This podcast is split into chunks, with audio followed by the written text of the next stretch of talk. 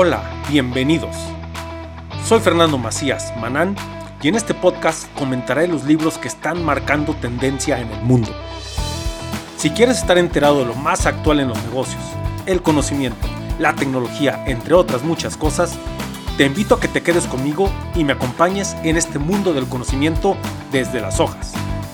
Comencemos.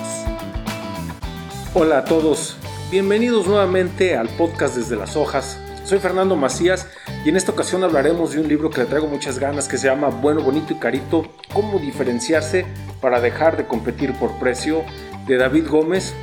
Es un libro que leí ya hace un par de años, de hecho lo, estuve viendo en una clase de fijación de precios internacionales, donde pues me pareció muy, muy interesante, sobre todo porque salió en esa época, hace tres años aproximadamente. Y he siempre visto que aquí sobre todo en México, no sé, no sé en los demás países en Latinoamérica, pero en México sucede mucho que todo mundo quiere diferenciarse por el precio, en el sentido de que siempre es, es que voy a vender más barato. Todos los, los proyectos de, de, emprendimiento que me ha tocado revisar, realmente he revisado más de 6.500 proyectos de emprendimiento.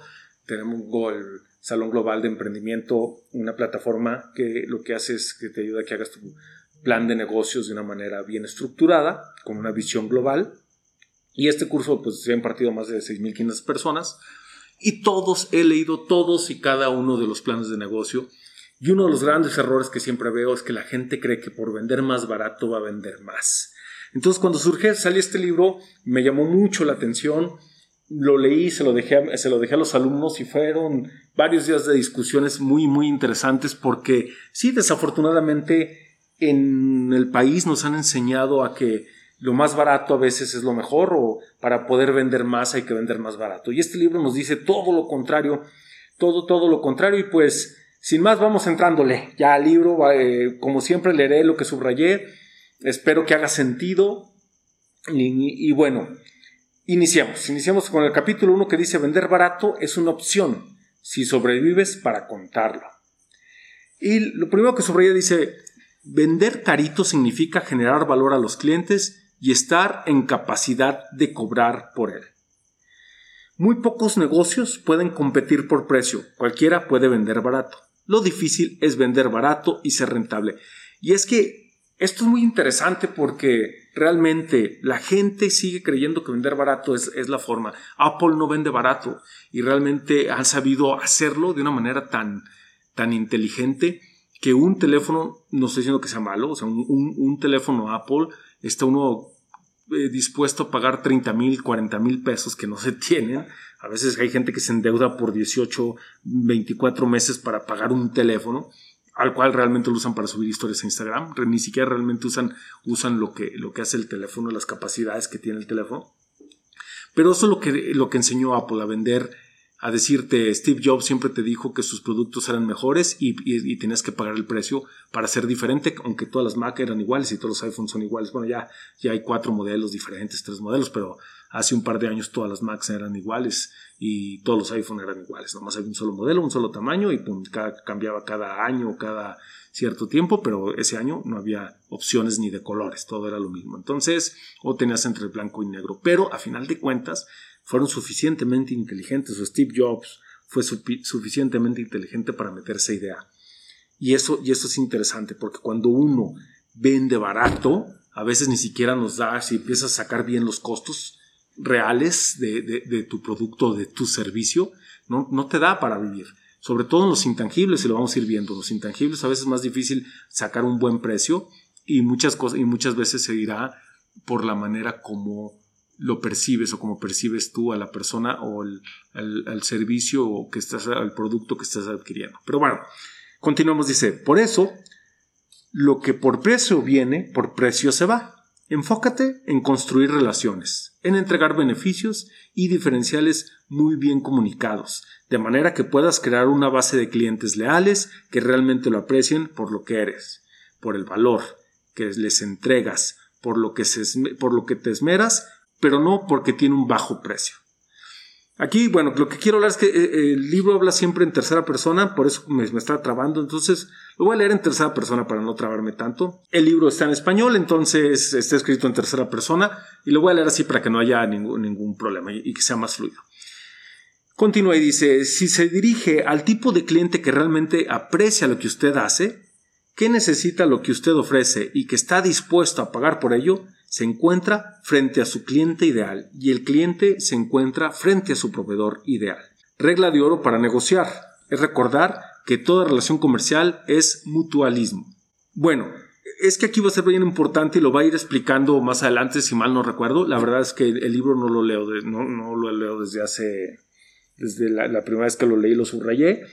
Entonces no sé bien cómo, cómo, no recuerdo bien qué partes habla o en qué momentos los va a hablar, así que son un poco repetitivo, les, les pido una disculpa.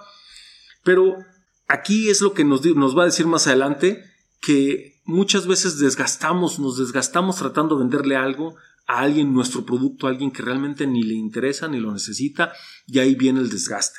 Entonces por eso no le da, no le da valor a lo que estamos vendiendo. Por ahí hay una historia, si la han escuchado, del papá que le da al hijo el carro y que le dice a la hija un carro, un, un Nissan ZRX, y le dice, a ver, este, ve a ver cuánto te dan por él del 1984, y le dice, a ver cuánto te dan ah, por él ahí en, el carro de, la esquina, en el tianguis de la esquina, y él va y, y, regresa y dice, no, pues me dan 100 pesos por él, o me dicen que realmente el carro no vale nada, entonces le dice, ok, ahora llévalo a venderlo a tal lugar, y entonces regresa y dice, no, pues es que pues me dan un poquito más, pero pues realmente siguen diciendo que es una chatarra.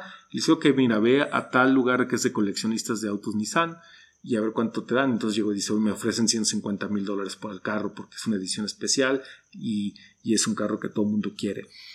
Y dice, pues es que tienes que aprender que no muchas veces no es, no es el producto lo que no vale, sino es que se lo estás dando a la persona equivocada. Entonces básicamente aquí eso es lo que nos dicen. Hay que encontrar un cliente ideal y el cliente ideal va a estar entre el proveedor ideal. Muchas veces nos va a ser difícil encontrar a nuestro cliente ideal porque no sabemos realmente cuál es nuestro diferencial y cuál es el producto que estamos vendiendo. Lo diremos, sí, yo me dedico a vender esto, pero muchas veces no lo tenemos tan claro. Y créanme, les digo, he leído muchos, miles de planes de negocios y sé que no lo tienen claro. Y he hablado con muchos estudiantes con muchas eh, personas que están haciendo su negocio. Ahorita estoy ayudando a, un par de empresarios a que, a que hagan una estructura de su plan de, digo, de su negocio mucho mejor estructurado y a veces no están claras las cosas como uno cree, hasta que empiezas a, arrastrar el lápiz cuando te das cuenta. Un subtítulo dice, los clientes no siempre son expertos en su producto. Y continúa diciendo, otro subtítulo, conozca su competencia para explicar por qué cuesta lo que cuesta. Sí, y hay veces aquí no ah, dice, tengo subrayado esto, dice, explica a sus clientes por qué su producto o servicio cuesta lo que cuesta. Y es que a veces no tenemos muy claro mm, por qué, eh, o no hacemos un benchmark, no, no comparamos nuestro producto con otros, y realmente no sabe, nosotros decimos, bueno, mi, mi producto cuesta mil pesos. Supongamos que voy a dar un servicio de consultoría. Ahí es más difícil. Los intangibles siempre van a ser más difíciles. Mm, ¿Por qué? Porque cuando tú estás haciendo una tasa, por ejemplo, pues tú tienes tus costos operativos, tus gastos de lo que cuesta el producto, lo que cuesta la masa, la máquina, eh, lo que te cuesta el gas o la leña para quemarlo, eh, la pintura. Entonces tú puedes sacar los costos de cuántas tazas puedes sacar con X cantidad de masilla, de lo que te costó, cuánta pintura utilizas, etcétera, etcétera. Ahí sí puedes hacer los costos, los puedes sacar muy bien. Pero cuando tienes un intangible como una, una asesoría, una consultoría, un abogado te puede decir, oye, pues yo te voy a divorciar y pues te cobro mil pesos el divorcio y otro abogado te va a decir, yo te cobro 20, 30 mil pesos. Entonces, ¿cuál es la diferencia? Entonces tú tienes que tener muy claro y explicarle a tus clientes por qué tu producto o servicio cuesta eso, por qué tiene ese precio, ya sea de mil pesos o ya sea de 30 mil. Y muchas veces lo que no sabemos es lo que la, la competencia está o sea, ofrece, y a veces creemos que ofrecemos poco cuando la, competencia ofrece mucho menos que nosotros. O a veces creemos que ofrecemos mucho y la competencia ofrece mucho más. Por eso hay que saber qué es lo que tenemos para comprender nuestro diferencial, qué es lo que nos va a hacer vender carito. Siguiente, su, capítulo dice, tiene que cacarear los huevos. Y dice, tiene que vender sus beneficios. Los clientes no le compran al mejor, sino al que creen que es el mejor. Volvemos, a lo que estaba diciendo, mucho tiene, va a tener que ver eh, con este, este hecho de la percepción. ¿sí? Otro subcapítulo del libro dice enfrentar tu guerras de precios. Y aquí pues no, no subrayé nada, dice que, eh, es una guerra de precios, esto no lo subrayé pero todo no lo voy a leer. Es la continua disminución de precios en una industria donde diferentes competidores responden bajándolo cada vez más. Y yo recuerdo una vez en una plática que tuve en, Los Ángeles con un, tío abuelo que fue la segunda tortillería que se estableció en Los Ángeles. Esa tortillería se estableció eh, a principios de los 40, si mal no recuerdo, mediados de los 30, eh, la, tortillería Silao. Él, él me decía que en un momento los tortilleros se reunieron, todos los tortilleros se reunieron para poder establecer un precio base de la tortilla. Estamos hablando hoy por los 70s, 80s. Y ya habían fijado el precio del kilo a cierta cantidad, por decirlo, a un dólar o a un dólar con cinco centavos. No recuerdo bien, esa plática fue hace más de 10, eh, como 12 años. Entonces, dijeron, el lunes vamos a salir con esto. ¿Por qué? Porque nos están comiendo eh, los, los, costos que tenemos y si no, está subiendo todo, está subiendo el maíz, está subiendo la electricidad, está subiendo todo y si no subimos el precio, pues nosotros no vamos a poder soportar esto. Quedaron todos los tortilleros más grandes de Los Ángeles en hacerlo y al siguiente día dice, pues llegaron conmigo, oye, la tortilla, ah, sí, cuesta unos uno, un, un dólar con cinco, no, muchas gracias, déjame buscar. Y así lo hicieron todos, pero hubo uno que se quiso ver bien vivo y él lo siguió vendiendo a un dólar y agarró momentáneamente a todos los clientes, pero después lo que hizo fue tronó el pacto entre todos, todos tuvieron que regresar a un dólar para volver a retomar los clientes y a partir de ahí ya no pudieron ir a la par subiendo los precios. Entonces es el problema de la guerra de precios y es lo que muchas veces no comprendemos. Queremos vender, ah, Juan vende a uno, yo lo voy a vender a 99 y luego Juan voltea, ah, Alejandro lo vende a 99 y lo va a vender a 98 y así se va, ¿no? Entonces realmente vas reduciendo tus costos, tu margen de ganancia a nada y pues estás superando sin poder tener una, una buena, pues sin poder vivir bien, vas a necesitar que conseguir una cantidad de clientes exagerada. Continuamos. Otro subtítulo dice, ¿quién se beneficia de una guerra de precios? Los grandes beneficiados de una guerra de precios son los consumidores quienes tienen acceso al producto o servicio más económico. Por lo general son las compañías dominantes las que tienen el músculo financiero suficiente para sostenerse a largo plazo, siendo las pequeñas las más afectadas. Y esto está bien, bien claro. El que trae dinero puede decir yo puedo, eh, tengo suficiente dinero, tengo suficiente flujo o tengo suficientes ahorros, voy a meter una guerra de precios en el sentido que yo voy a ganar, es más, no le voy a ganar con tal de tronar a los que están. Y los que están enfrente a lo mejor están al día, la, la competencia, y no pueden soportar una guerra de medio año, de dos meses, de, medio año de, precios sin ganancia y ahí es cuando los truenan. Y el otro, ya que una vez que los tronó, regresa y pues se queda como, como la único.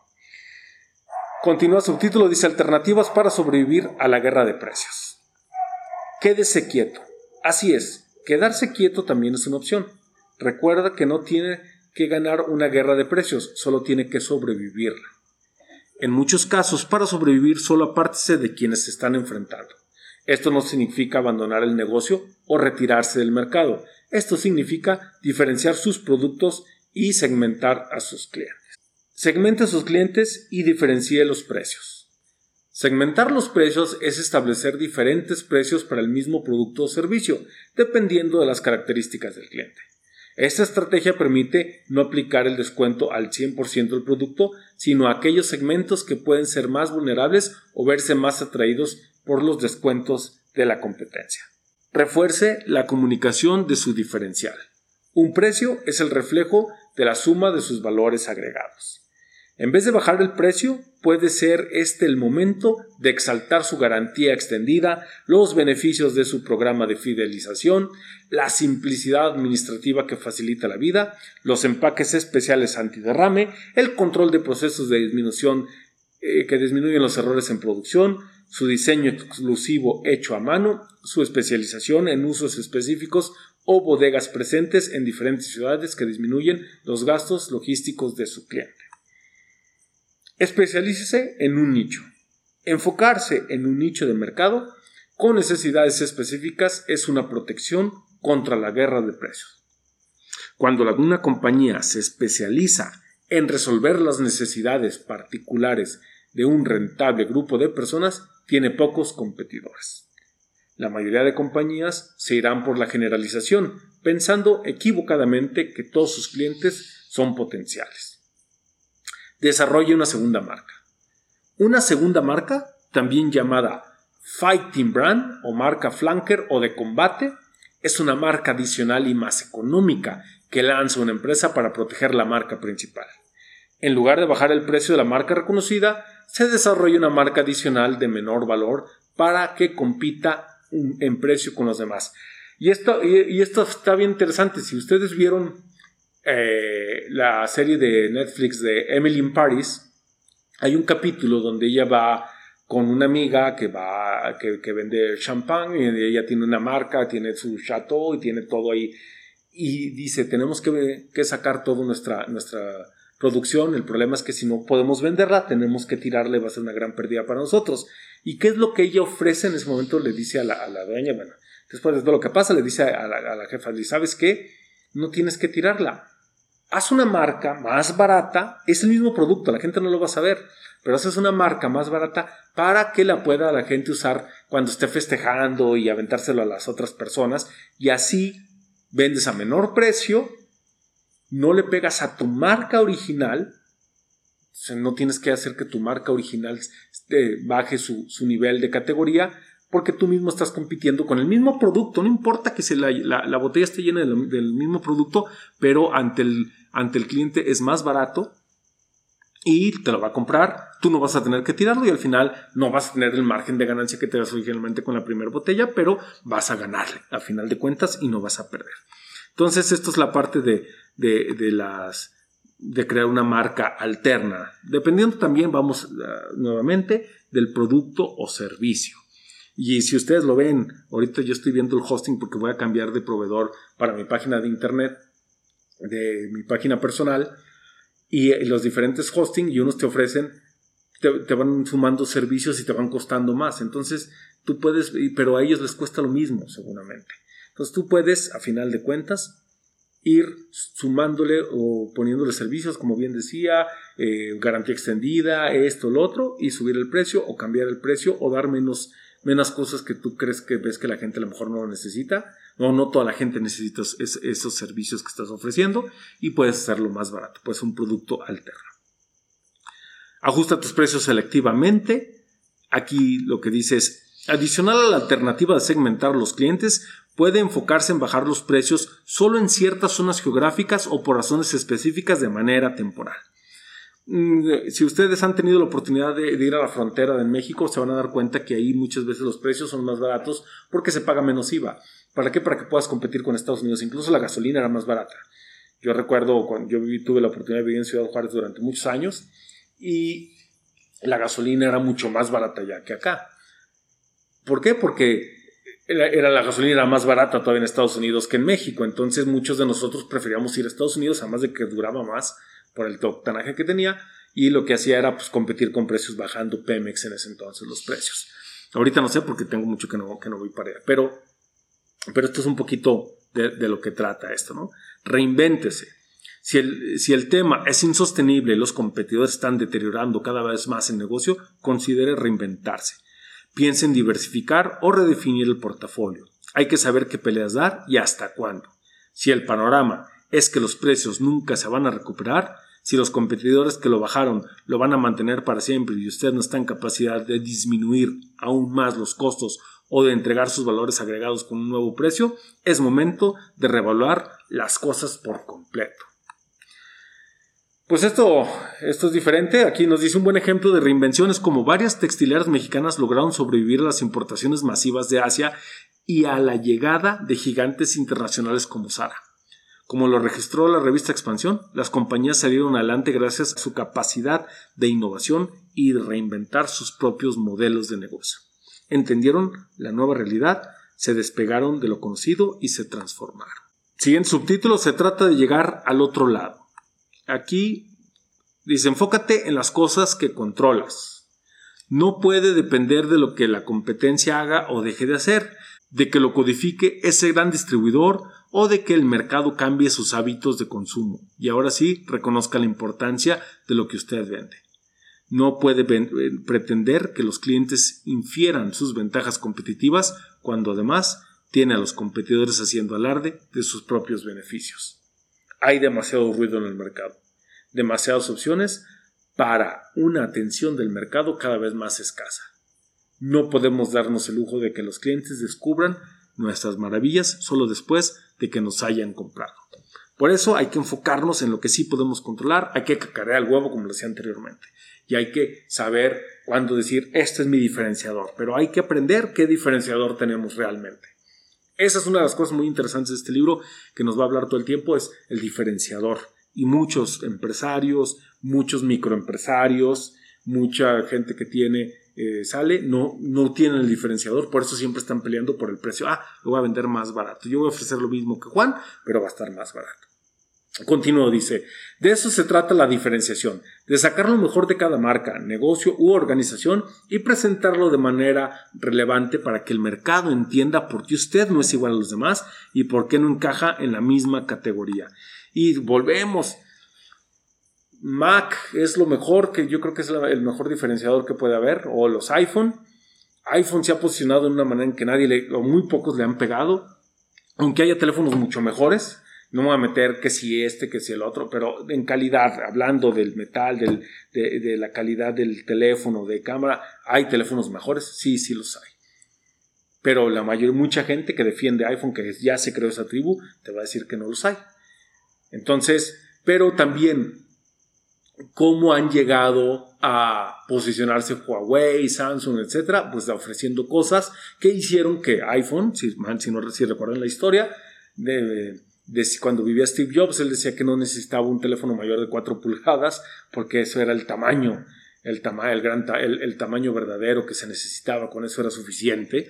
Y era cuando, fue cuando salió la Samsung, eh, el Samsung Galaxy, que era esta que era gigante para ese entonces, que era el de 6 pulgadas. Ahorita ya cualquier teléfono es de 6 pulgadas o más. Y, y iPhone seguía machinado, pero todavía vivía Steve Jobs. Él tenía ese poder de convencimiento y ya vimos lo que ha pasado, ¿no? Pero ahí fue como se diferenció Samsung Galaxy con. Ahorita perdí el nombre del tipo del teléfono, ¿cómo se llamaba? No era una Palm, era.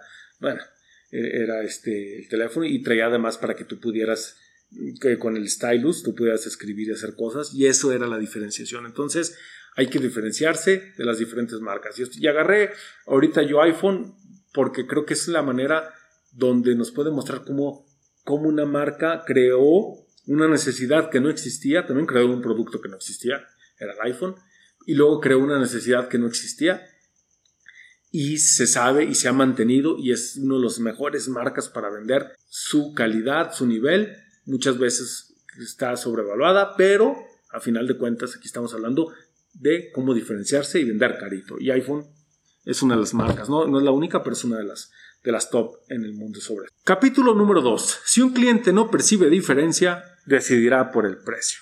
Más claro, pues, ¿qué les puedo decir? Entonces, dice, desafiando la inminente comoditización Commodities ya no son solo los clásicos productos cuyo precio depende de la ley de la oferta y demanda, como café, azúcar, trigo, petróleo, carbón, entre otros, sino todas las industrias cuyos oferentes son cada vez más similares entre sí. Comoditización significa ser percibidos como commodity, un producto o servicio indiferenciado donde lo más importante es el precio. Aunque probablemente la palabra commodity sea demasiado fuerte para describir la diferencia que sienten los clientes, sin duda es algo a lo que están dispuestas cada vez más las compañías.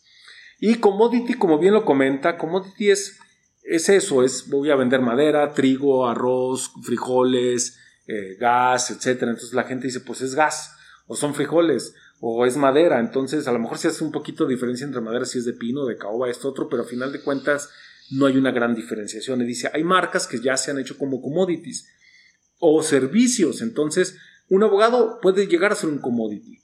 Muchos, muchos abogados son commodities. Ah, es un abogado, ¿no? O contadores. Eh, mira, este contador está bueno, pero la diferencia de, los abogados top que cobran es que te dicen, no, yo no te voy a arreglar nada más el problema. O sea, yo no te voy a divorciar nada más. voy a hacer que te quitarle todo a, a, la otra persona, que le quites todo a la otra persona, o que te deje millonario la otra persona, o que no te quite lo que te quiere quitar la otra persona. O sea, yo te voy a llevar más allá. Y ahí es la diferenciación. Pasas de ser el commodity de un abogado como cualquier otro a ser un abogado de alto nivel y ahora pues lo puede ver uno con, con los grandes despachos, los grandes abogados, los grandes contadores, que muchas veces pues es lo que los hace la diferenciación, hacen el mismo trabajo que cualquier otro, pero te cobran 300 dólares la hora con, eh, y te dicen este proyecto se va a llevar 20 horas y un abogado commodity te cobra 300 dólares todas las, las 20 horas.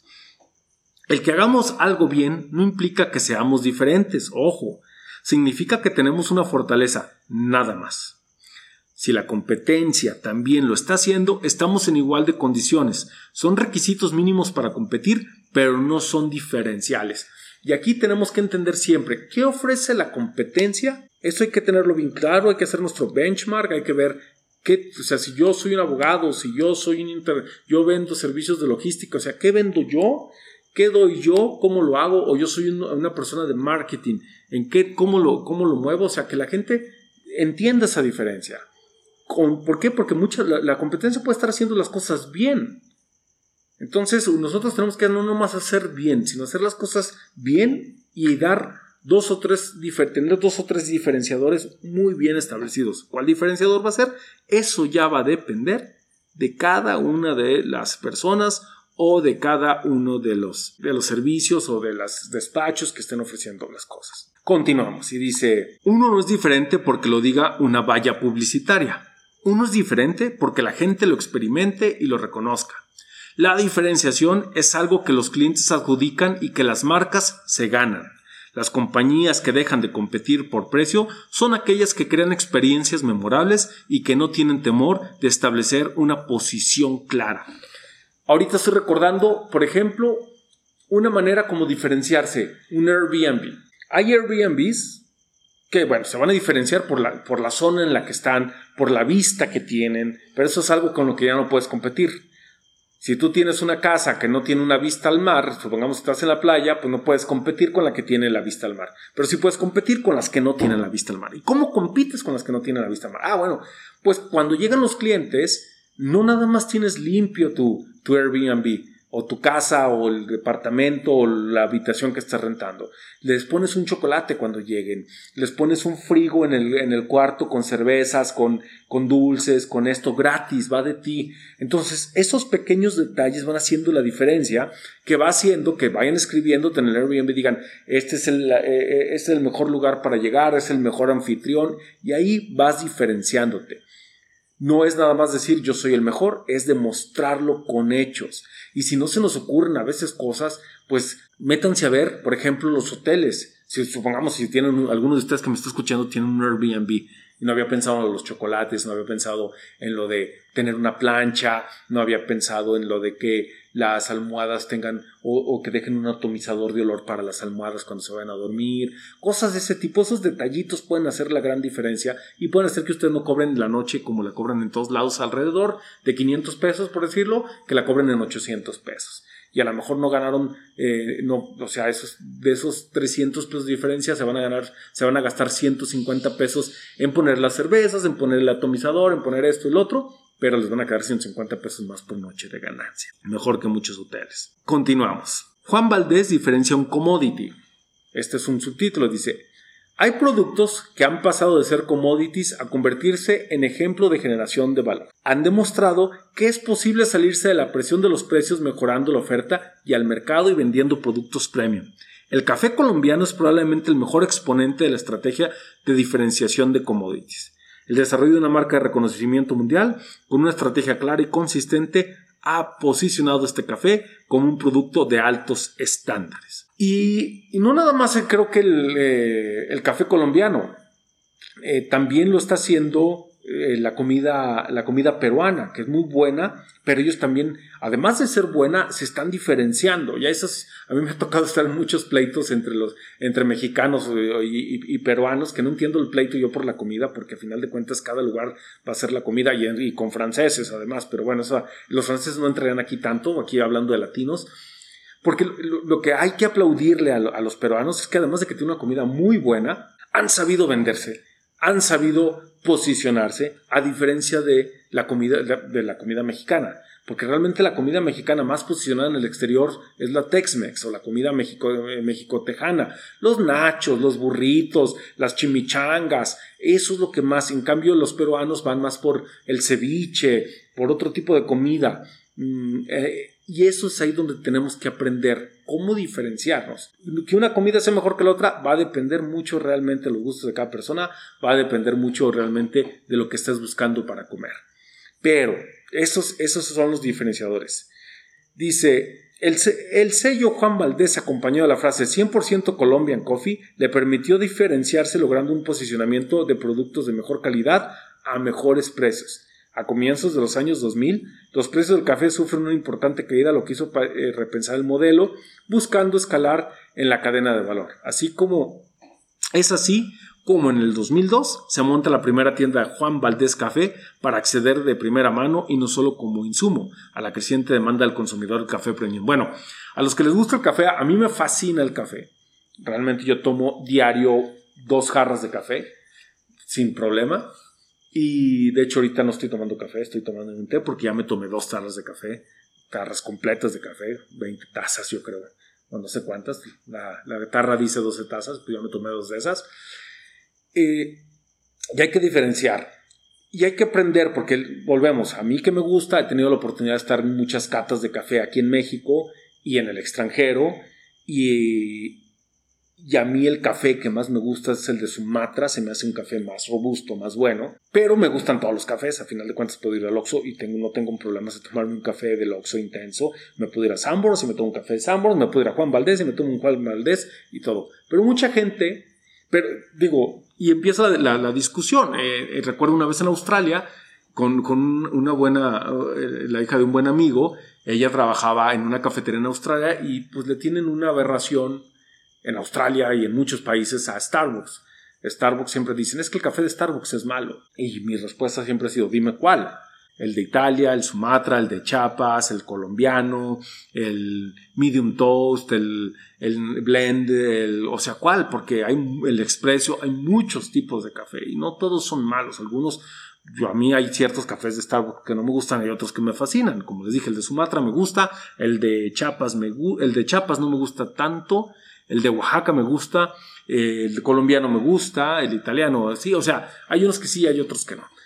Y lo que hizo Juan Valdés fue eso, decir, como el, café colombiano se marketeó bien en, Nueva, en el New York Times, le sacó una foto de Juan Valdés acompañado con el texto del café de Colombia, se tomó eh, eh, a Nueva York por un evento que hubo allá. Entonces se posiciona la mente de la gente diciendo, este es el mejor café.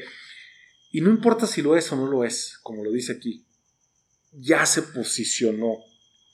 Ya se posicionó, ya creó una diferencia una diferenciación de su café, que es un commodity, porque el café lo encuentras en todos lados.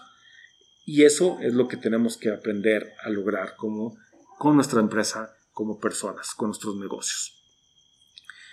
A falta de diferenciación, bajamos el precio. Este es un subtítulo, un subtítulo. Dice, con frecuencia nos quejamos de lo difícil que es enfrentar los precios de la competencia, sin advertir que hemos empoderado tácitamente a nuestros clientes para manejar la negociación y presionar la baja de precios. Por lo general somos los mismos vendedores los que no, al no estar preparados para argumentar un diferencial, desconocemos o minimizamos los resultados de nuestros productos y servicios pueden lograr en los clientes. No todos los clientes quieren comprar barato, simplemente quieren estar seguros de que están invirtiendo su dinero correctamente y que están recibiendo equitativamente lo que les corresponde por el monto pagado. Sin embargo, dada la incapacidad de sustentar un precio superior, terminamos bajando. Eh, sí, o sea, volvemos, hay que conocer bien a la competencia, hay que conocer muy bien nuestro producto y hay que hacer, hay que conocer muy bien nuestro diferenciador. Y si no tenemos un diferenciador, hay que hacerlo, hay que crearlo. ¿No es fácil? No, fácil no va a ser. Si las cosas fueran fáciles, cualquiera lo sería. Imposible tampoco es. Va a llevar tiempo, sí, tenemos que aprender a tomarnos ese tiempo. A lo mejor no, no vamos a encontrar el diferenciador en un día, en dos días, en una hora de pensamiento. A lo mejor nos va a llevar un par de meses preguntarle a personas, ver, hablar con expertos, leer algunos libros, ver algunos videos, prepararnos para tener diferenciador. Pero que cuando vea a la gente sepa que ese es tu sello. Eso, eso es lo que tiene que ser importante. Siguiente subtítulo, ¿por qué la inclinación a bajar el precio? Es sorprendente cómo estamos más preparados para bajar el precio que para argumentar los beneficios, siendo los primeros en dar el paso antes siquiera de que el cliente lo refute. Y sí, es que es, chistoso como a veces, eh, como a veces si decimos, antes de que empezamos a argumentar de qué se trata, es más, el cliente nos ha dicho si, si lo quiere o no quiere nuestra, nuestro producto o, servicio, nosotros ya estamos diciendo, bueno, pero mira, si me lo compras yo, te doy esto más barato y te, y te doy un, o sea, y te cobro menos, y empezamos a tratar de bajar el precio. Y es impresionante. Mm, como les digo, he tenido la oportunidad de, ver miles, miles, porque realmente los he leído todos, miles de, de planes de negocios. Y cuando estás viendo sobre todo en la parte de precios, es impresionante cómo la gente te lo pone. Me van a comprar porque, porque voy a hacerme el más barato. Y ese es el gran error que tenemos. Y siempre, pues, a mí lo que más me molesta, yo creo que mucho, y conozco muchas personas que también, siempre cuando está uno viendo, oigan, busco algo bueno, bonito y barato, las tres veces. ¿Y por qué las tres veces? ¿Por qué no pagas algo al precio que es? ¿Por qué siempre buscas lo más barato? Si algo he aprendido a la gente o de las empresas que tienen dinero, de la gente, las empresas que manejan capitales grandes, ellos no buscan al más barato nunca van a buscar al más barato. Yo recuerdo cuando tuve la, oportunidad de trabajar eh, abriendo, representando la empresa Urman en China en 2007, que me tocó pues hacer toda la estrategia para, para, poder entrar, que se necesitaba para abrir la empresa. Cuando llegamos a la parte contable, dijo, mm, dijo el dueño, volteó y me dijo, oye, este, bueno, ¿y quién va, las finanzas, cómo va a estar, cómo va a estar toda la contabilidad en China? Y volteó me dijo, ¿hay Deloitte en, en, China? Le dije, dijo, está bien Deloitte. Oye, pero Deloitte cuesta cientos de miles de dólares, no importa. Yo sé que la calidad, el nivel que maneja, ya no me interesa más. O sea, el área contable y financiera la lleva Deloitte. Así de sencillo. No, no anduvieron preocupándose cuánto iba a costar. Ellos sabían lo que querían. Entonces, eso es, eso es la parte importante.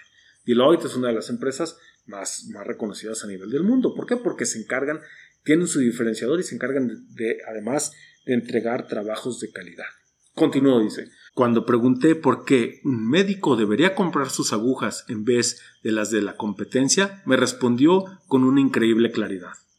A diferencia de la competencia, después de múltiples punzadas, nuestras agujas no pierden el filo, evitando el dolor al paciente. Además me explicó que también es un argumento que el mismo médico utiliza con sus pacientes, pues sus tratamientos no duelen porque utiliza insumos de mejor calidad. A esto me refiero con claridad, directo y al grano, con razones relevantes para el cliente. Decir simplemente tenemos mejor calidad no es suficiente. Y, está muy claro, o sea, aquí no tengo mucho que decir. Dio algo muy conciso. ¿Por qué te voy a preferir a ti que al otro? Por esto, por esto, por esto. ¿Qué problemas te voy a resolver? ¿O qué dolores de cabeza te voy a quitar? Sencillo, directo. Siguiente subtítulo, insuficiente información de la competencia. Aun si tenemos claro lo que nuestro producto o servicio resuelve, esto solo será relevante en relación con lo que ofrece la competencia. Si nuestro beneficio también lo tiene la competencia, no es un diferencial. No es una razón válida para que el cliente nos prefiera. Solo cuando conocemos la competencia y lo que hacemos que ellos no hacen, estamos en capacidad de sustentar nuestro precio. Volvemos, el benchmark, esas otras las cosas que falla. Eh, cuando he tenido la oportunidad o cuando doy clases a los jóvenes de emprendimiento, a los universitarios o platico es, ¿cuál es tu diferencial? Y de hecho, en, la misma plantilla, eh, en Salón Global, dice muy claro, hay una parte que, que pongas ciertos diferenciales que te preguntes y contestes ciertas preguntas tuyas y de dos dos productos de competencia.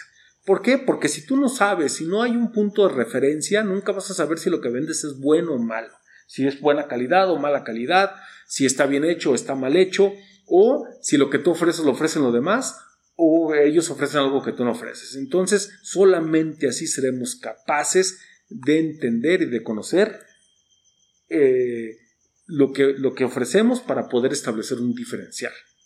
Continúa. Siguiente subcapítulo, desconocimiento del cliente.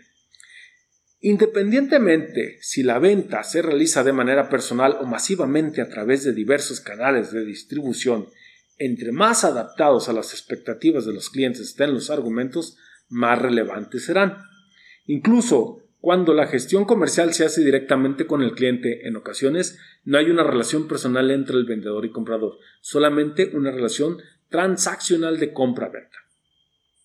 Y sí, yo puedo llegar con el mejor producto, con el mejor servicio y hacer y decir y todo, pero si no sé qué es lo que necesita mi cliente, ¿cómo voy a ser capaz de explicarle o de enseñarle por qué mi producto es mejor.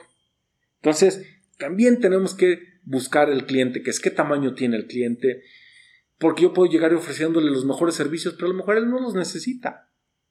O yo puedo ofrecerle mis servicios, que yo creo que son mis productos estrella, pero él necesita el que para mí no es, no es el estrella. Entonces, si yo sé lo que el cliente necesita, yo puedo llegar y decirle, mira, yo me dedico a esto, tú necesitas esto, te lo puedo hacer y lo voy a hacer de esta manera y de esta, de esta forma. Y ahí es cuando puedes ganarte a tu cliente. Temor a perder la venta. Siguiente subtítulo. Si el cumplimiento de la cuota y por ende la bonificación del trimestre depende de un negocio en particular, el vendedor tendrá mucha más presión que el comprador para cerrar el trato, lo que conlleva inevitablemente a una tácita disposición a bajar el precio. Incluso en algunos casos, el vendedor puede sentir que si no accede a las demandas del cliente, no solo perderá el negocio, sino también al cliente. Y pues sí, o sea, realmente cuando uno tiene miedo de perder al cliente, muchas veces se nota. Y si, y si el cliente lo, lo, percibe, ya valió. Y entonces te va a ahorcar o va a ahorcarte al negocio. Por eso, muy sencillo, que este es un, este es un consejo que le doy a cualquier persona que tenga un negocio, que tenga ya sus, sus precios muy claros y muy definidos. Aprendan a sacar precios, aprendan a sacar sus costos para que puedan delimitar sus precios. Esa es otra historia, creo que vendrá más adelante. Pero si no viene, de todos lo digo ahorita en este momento. Si ustedes llegan y dicen, bueno, mi precio es tanto, sobre todo los servicios, porque son los, los intangibles son más difíciles, volvemos. Si yo tengo un producto, una tasa, yo sé que la tasa me cuesta hacerle un peso y le quiero ganar el 50%, te lo voy a vender unos 50. ¿Por qué? Porque sé lo que me cuesta hacer la tasa. Es un tangible lo puede la gente ver. Pero si yo voy a dar un servicio de consultoría, es un intangible y es más difícil. Entonces, si tú estableces los precios, ¿por qué? Porque tú sabes cuántas horas te vas a tardar generalmente. Entonces tú puedes decir, no, mira, mi precio son mil pesos. Oye, pero es que está muy caro. No, me voy a tomar cinco horas. Te estoy cobrando 200 pesos la hora.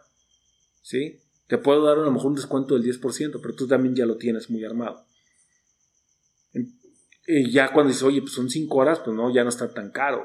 O, se lo vendes diferente, te va, a, costar 200 pesos la hora, yo calculo que son 5 horas, lo que me llevo generalmente, entonces van a ser 1000 pesos, te lo, fraccionas. Entonces la gente lo va viendo diferente. Pero que no se sienta el hambre, que no se sienta la necesidad, porque si no el cliente va a agarrar el sartén por el mango. No querer ensimismarse con el cliente. El vendedor quiere agradar y lo último que le interesa es enemistarse con el cliente, especialmente cuando ha construido una profunda relación personal que convierte al cliente más en un amigo que en cliente. Querrá protegerlo y buscar lo que más le convenga. Y no está mal querer lo mejor para el cliente, pero esto no puede ir en contra de los intereses de la compañía. Pues eso está muy claro. Demasiada libertad para negociar. Si bien no es una generalidad, es muy común que el descuento más frecuente que otorgue un vendedor sea el máximo que tiene autorizado. Si, por ejemplo, tiene aprobado hasta dar el 15%, la, mayor, la mayoría de descuentos que dará serán del 15%. La forma correcta de otorgar descuentos es obtener algo a cambio y no simplemente acceder a él por la presión del cliente antes siquiera de haberle sustentado los beneficios. Y es que volvemos, lo se ha dicho, seguiré repitiendo, lo seguiré repitiendo todo este, todo este libro. Hay que conocer al cliente, hay que conocer nuestro producto, hay que conocer nuestro diferenciador y lo último que tienes que hablar es de descuentos. Cuando sabes lo que vale, cuando sabes lo que ofreces y cuando sabes cómo está la competencia, tú dices vale mil y eso es lo que vale. Y a menos que te caiga muy bien, a menos que hagas, le puedes dar un descuento, pero también que la otra persona ceda. Y si no cede, piérdelo. Piérdelo. O sea, muchas veces es mejor perder al cliente a que te ahorque, ahorita olvídense del 15%, que te baje y al ratito tu margen de ganancia no sea, le estés perdiendo estés, o estés trabajando por ganarte peanuts, por ganarte 100 pesos en, por 5 horas de trabajo. No vale la pena realmente. Muchas veces es mejor decir que no. La única medición es por ventas. Subtítulo, de un, un comentario aquí, cuando eh, la comisión depende solo del dinero vendido y no de la rentabilidad del negocio, el precio no será una variable crítica para el vendedor. Siguiente, los jefes también bajan el precio. Si el consentimiento de que somos muy caros viene de arriba, estamos en problemas. Si los encargados de establecer e implementar las políticas comerciales consideran que el problema es el precio, difícilmente la fuerza de ventas y de ahí hacia abajo el tema cambiará. Siguiente subtítulo. El primer paso es entender el valor que se genera. El primer paso para dejar de competir por precio es entender el valor que su producto o servicio genera a sus clientes. Sustentarlo en función de lo que ofrece, que no ofrece su competencia. Los clientes aprecian un asesor comercial profesional que les ayuda a tomar la mejor decisión, no alguien cuyo principal argumento sea bajar el precio. Los mejores vendedores son aquellos imprescindibles, son los que saben que el precio es el equivalente a la generación de valor de lo que venden y que deben sustentarlo correctamente para que tenga sentido para el cliente. Siguiente subtítulo, si debe ceder en precio, hágalo sin destruir valor. Los descuentos son componente habitual en toda política de precios, más aún en la cultura latina, donde el obtener algo extra es considerado parte de una buena negociación. Una escalada de descuentos puede erosionar dramáticamente la rentabilidad del negocio, a menos que lo haga de una manera estratégica. Si baja el precio sin razón aparente, o bien está cobrando más de la cuenta, o no valora su producto o servicio lo suficiente. Ninguna de las dos cosas es buena. Y volvemos, conoce a tu cliente, conoce tu producto, conoce tu servicio, conoce a tu competencia y conoce sobre todo tu diferenciador, tenla muy clara. Continuamos, no estamos acostumbrados a pedir como subtítulo. Estamos acostumbrados a que los clientes nos pidan concesiones, pero no pedir concesiones a los clientes. ¿Cómo conceder descuentos sin afectar la rentabilidad y la imagen de la marca? Pidiendo algo a cambio.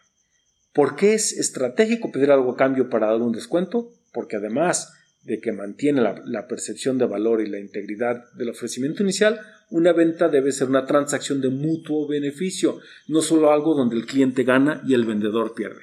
Algunas contraprestaciones a cambio de un descuento.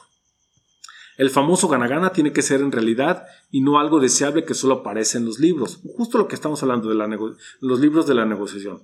Una venta que no es lo suficientemente rentable no es un buen negocio. No importa cómo lo quieran interpretar. Un cliente no es rentable, no es un buen cliente.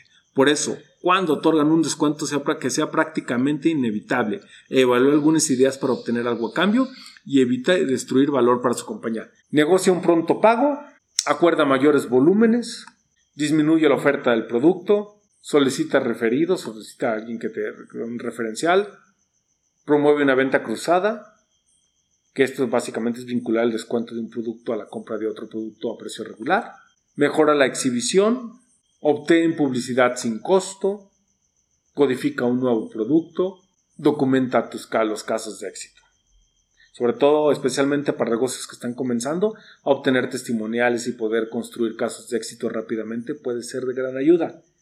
Explica que el precio especial se otorga puntualmente porque estás empezando y es importante mostrar casos de compañías que han aprobado tus, que ya han probado tus productos o servicios. Volvemos, no nos tiene que dar miedo. Podemos dar gratis, sí, sobre todo cuando se está empezando. ¿Por qué? Porque lo pones como si estuvieras invirtiendo en publicidad. Pero si ya tienes probado tus productos, tus servicios, no tienes por qué estar regalándole a las personas tus productos y tus servicios. Apple no te lo regala. Volkswagen, Audi no te lo regala. Lamborghini no te lo regala. Prada, eh, Louis Vuitton, todos ellos no te lo regalan. ¿Por qué vas a regalar tú tus precios. Vas a la tienda y no te van a regalar, a la panadería no te van a regalar el pan. Es, vas al Oxxo, es más, el Oxxo te cobra hasta, a veces te cobra más caras las cosas, 50 centavos hasta, hasta un peso con 50 más caras las cosas que consigues en la tiendita de abarrotes. Entonces, pues si la gente no te regala las cosas, porque tú sí vas a regalar tus productos? porque vas a regalar tus servicios? Continúa con otro subtítulo, dice, lo primero que se vende es el vendedor. El vendedor o quien actúe como tal es el único eslabón de la cadena comercial. Es aquí donde convergen todas las estrategias de la compañía y los argumentos comerciales cuidadosamente diseñados. Aquí se cierra el círculo y es lo que hace que todos los esfuerzos previos tengan sentido. Antes de vender las condiciones comerciales u opciones de descuentos, lo primero que se vende es el vendedor. Si el cliente potencial no compra al vendedor, difícilmente comprará algo. El vendedor es parte de la experiencia, el punto de contacto que inclina la balanza para un lado o para el otro. El prospecto debe percibir valor en su propuesta de ventas, confiar en la persona y en la reputación de la compañía. Los clientes no están esperando ansiosos a que los llame un vendedor para contarles su discurso. Al final del anuncio está el mensaje de fondo. Moraleja. La venta comienza antes de la llamada de su vendedor con publicidad en revistas de negocios, McGraw Hill Magazines, todo se trata de generar confianza y de construir relaciones personales. No importa lo que vendas, todo gira alrededor de las relaciones con los clientes, de los clientes, con los vendedores, con las marcas, con la comunicación y con la experiencia misma de uso. Como dice el gurú de las ventas Jeffrey Gitomer, en igualdad de condiciones, la gente prefiere hacer negocios con sus amigos e incluso si no hay tanta igualdad de condiciones, la gente aún prefiere hacer negocio con sus amigos. Siempre preferiremos hacer negocios con personas de las cuales confiamos. Cuando negocias con personas con las que confías, sabes que no te van a defraudar y que si algo sale mal, te darán la cara y obtendrás una respuesta. Esto tiene un gran valor y puede hacer la diferencia entre ti y tus competidores. Y sí, hay que cuidar mucho porque muchas veces y me ha pasado y todo, que vas a vender un producto, vas a vender tus servicios y llegas mal vestido. Entonces vas a vender un servicio que cuesta 5 mil dólares y llegas con la computadora sucia para hacer tu presentación, llegas con la ropa sucia, mal planchada, llegas con el teléfono rayado, llegas este, mal preparado, entonces pues ya no diste, o sea, vas a cobrar 5 mil dólares, no vas a cobrar 10 pesos, vas a cobrar 10 mil, 15 mil dólares por el servicio. Entonces tienes que verte como alguien que puede cobrar 5, 10, 15, 20 mil dólares, a 100 mil dólares y hasta un millón de dólares, porque tienes que generar confianza, porque si llega tres vestidos de pantalón de mezclilla a venderte un producto, pues a menos que seas Steve Jobs y que todo el mundo sepa que es Steve Jobs y que eres así de, famoso, pero si eres como cualquier otro, tu diferenciación va a estar en el vestir, en tu presentación, en, y la presentación va desde el reloj que traes, hablando de un caso caro, hablando de tu computadora, si está limpia, si está sucia, todo vende. Y lo tienes que tener muy claro. Verse necesitado por vender, este es un subtítulo, dice cuando evidencias la necesidad pierdes poder de negociación y se reduce la percepción de valor frente al cliente. No tener clara tu propuesta de valor, otro gran problema. El cliente te dice que está muy caro y no, no sabes qué responder. ¿En serio? ¿Todavía pasas dificultades para superar esta objeción? ¿Dónde está tu valor? ¿Dónde están tus diferenciales? ¿Dónde están tus testimoniales? ¿Dónde están tus casos de éxito? ¿Dónde está tu prueba social? No conocer lo que vendes. Ah, ese es el problema. Luego mucha gente, bueno, y, en no conocer lo que vende, dice, entre más elementos de juicio puedas promover, mayores las razones que, tiene, que tendrá el cliente para tomar una decisión. Aquí hay que tener mucho ojo. Muchas veces a mí me ha pasado con, con Salón Global, con los productos. Yo tengo amigos que han llegado y me han dicho, oye, he estado promoviendo tu producto, eh, tu servicio. Yo sé que lo hacen de la mejor, con la mejor intención. El problema es que ni siquiera lo conocen el producto.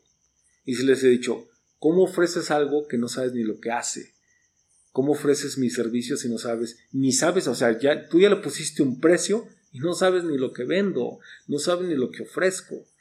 Entonces muchas veces la gente trata de ayudarte y eso lo, lo hicieron con buena onda, pero te perjudican más.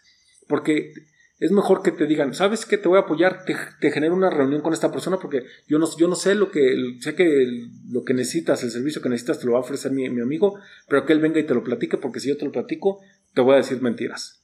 Y mejor que te haga la reunión, pero no permitas que otras personas vendan por ti sin conocer tu producto. Entonces tienes que preparar a la gente sobre lo que vendes para que seas capaz de obtener mejor clientela, para vender mucho más. No conocer a quién le hablas. El conocer los aspectos claves de la empresa y la persona con la que te vas a interactuar ofrece puntos claves de conexión. Trata de, documentarte tanto como sea posible. Si llegas mal preparado, es el problema, ¿no? Si no sabes el tamaño de la empresa, ya valió. Me comentaba una vez una, un, buen amigo en, Beijing que trabaja en, trabajaba en HNA, que era en ese entonces una empresa Fortune 500, que llegó a España con Grupo Santander, entonces sientan en una negociación un par de hoteles, porque Grupo Santander también maneja hoteles, Grupo Santander no tenía idea de quién era HNA en ese momento, dice un poco soberbios las personas de Grupo Santander, están a la hora de la negociación y dicen es que nosotros tenemos 200 mil empleados y te valemos tantos mm, cientos de millones de dólares o miles de millones de dólares. Y que voltea el dueño de HNA y dice, ah, perfecto, dice, nosotros tenemos 300 mil empleados y estamos en Fortune 500 y estamos mucho mejor posicionados que ustedes. Entonces, dice, con eso, no, o sea, nos están tratando de negociar sin conocer quiénes éramos nosotros. Y es un error que muchas veces cometemos. No conocemos a nuestro cliente, no sabemos ni el dinero que tienen, ya sea mucho, sea poco, ni la presencia que tienen, ya sea mucha, sea poco, ni las necesidades que tienen. Entonces, entre mejor preparado estés, busca, prepárate y llega y vístete para matar. Siempre hay que estar bien preparados. Presionar por la venta. Cuando sabes claramente quién es tu cliente objetivo inicial y conoces perfectamente cuál es su propuesta de valor, no necesitas empujar una venta. Recuerda que la venta es la consecuencia de ponerse frente a la gente correcta con el argumento correcto. Clarísimo. Venta es una la venta es una consecuencia no solo es ver al cliente por lo que es, sino por lo que puede llegar a ser. Esa es la diferencia entre un vendedor que solo ve la transacción puntual y el que ve la construcción de una relación. Toda suma valor al cliente. Cada señal que le estamos dando es un mensaje que incrementa o reduce la percepción de valor. Esto es muy claro y sobre todo cuando, esto lo a poner en las negociaciones con China, por lo general Latinoamérica, no nomás Latinoamérica, el mundo entero desconoce China. Period. Claro, hay muy pocas personas, sobre todo para el tamaño del país, que conocen las negociaciones con China, que realmente han negociado con China. Y no me refiero a que fueron y compraron un contenedor un chino, que están haciendo negociaciones como la que hablaba de Santander con HNA. Y muchas veces lo que quieres es cerrar y te interesa, lo que quieres es, híjole, le voy a ganar esta negociación. Pero a veces hay que, con ellos hay que generar una amistad, generar un sentimiento de, pues de amistad, de compañerismo, y esto te va a abrir las puertas a otras cosas. Y esto, a lo mejor en la primera no ganas tanto, en la primera tienes que ceder algunas cosas, pero no, si aprendes, si ves el, el tiro a largo plazo, ahí es donde puedes ganar en ese tipo de negociaciones. Siguiente subcapítulo. El precio es una relativa percepción de valor. No hay productos caros o baratos sino desbalanceados en lo que los consumidores perciben que reciben versus lo que pagan. El valor es la suma de los beneficios recibidos versus cuánto me está costando esos beneficios, el precio pagado. Volvemos y sobre todo en los intangibles es más difícil, pero aún así en los tangibles. Hay veces que la gente va y paga en un restaurante que a veces están muy malos, pero paga porque la comida es mala, pero el ambiente está padrísimo. O el estatus que vende es, es eso y la gente va por estatus. Entonces es la percepción que tienen. Debemos, tenemos que hacer que nuestra, si queremos vender carito, tenemos que hacer muchas cosas. O sea, tiene que ser una cadena de cosas, un buen servicio, un buen producto, un buen diferenciador y que haga sentir al cliente que está en otra liga, que está en otro nivel. Tú le estás dando algo que no se lo pueden ofrecer los demás. Para que diga, que sienta que lo que pagó valió la pena. No se pregunte si fue caro o fue barato. Simple y sencillamente diga, vale la pena y lo vuelve a pagar. Es el clásico ejemplo de cómo la percepción de valor, todos los beneficios de la marca involucra el estatus, el reconocimiento, supera el costo de fabricación. El punto es cuánto estás dispuesto a pagar el cliente por los beneficios que recibe tangibles o intangibles. ¿Por qué pagamos por una camisa Armani, una playera Armani, Louis Vuitton, por un celular de cierta marca? ¿Por qué pagamos mm, por un, carro más que por otros? Una playera cuesta lo mismo hacerla. Me digan lo que me digan. He tenido la oportunidad de estar en muchas maquilas donde maquilan Hugo Boss, donde maquilan Armani, donde maquilan lo que quieran y donde maquilan playeras campañeras de 2 dólares. Y pues a veces sí hay diferencia en, el material, pero muchas veces no hay diferencia en el material.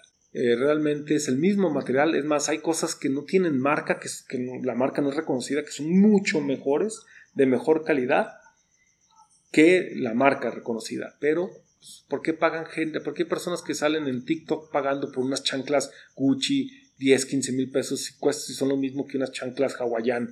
Aunque me digan que no, pues, volvemos la percepción que tienen de la marca. Pero uno que le ha tocado estar donde las hacen y ver cómo las hacen, sabes que es exactamente lo mismo como material, no como percepción. Y ahí es donde está el desafío. Por principio, no hay cosas caras o baratas, sino desbalanceadas en la proporción que entregamos a los consumidores, independientemente del precio que tenga. El desafío es cómo incrementar el valor percibido. El valor de un producto no reside en sí mismo, es una subjetiva cantidad determinada por el vendedor y el comprador. El valor relativo de lo que se siente de lo que se intercambia es su precio relativo. El principio es que no todos quieren comprar barato. El precio es una variable relativa a la percepción de valor y puede variar sustancialmente entre una persona y otra dependiendo de qué valor o qué tanto valor le asigne de acuerdo a sus preferencias. Bueno, ya me aventé una hora, poquito más de una hora, creo. Entonces, aquí voy a terminar en el capítulo 2. Eh, son los que más subrayé, creo yo. Mm, de todos modos, si me tengo que aventar tres, pues como ya saben, me aventaré lo que tenga que aventarme. Espero les esté gustando el libro, se valen todos los comentarios. Gracias por los comentarios que me han hecho de los libros pasados. Estoy tratando de tomar en cuenta. Como les digo, ahorita estoy cambiando mi, eh, mi página o mi blog, donde voy a subir todo, todos los resúmenes de los libros para que ustedes, si tienen ganas, si les interesa, puedan recurrir a ellos, descargarlos, copiarlos, bajarlos y pues bueno, ya, ya tengan tiempo de, ustedes hacer sus propios comentarios. Hasta aquí llegó el día de hoy. Eh, nuevamente gracias, espero les esté gustando este libro. Mi nombre es Fernando Macías y desde las hojas los espero la próxima semana para continuar, para continuar con el siguiente capítulo de este libro de Bueno, Bonito y Cariño.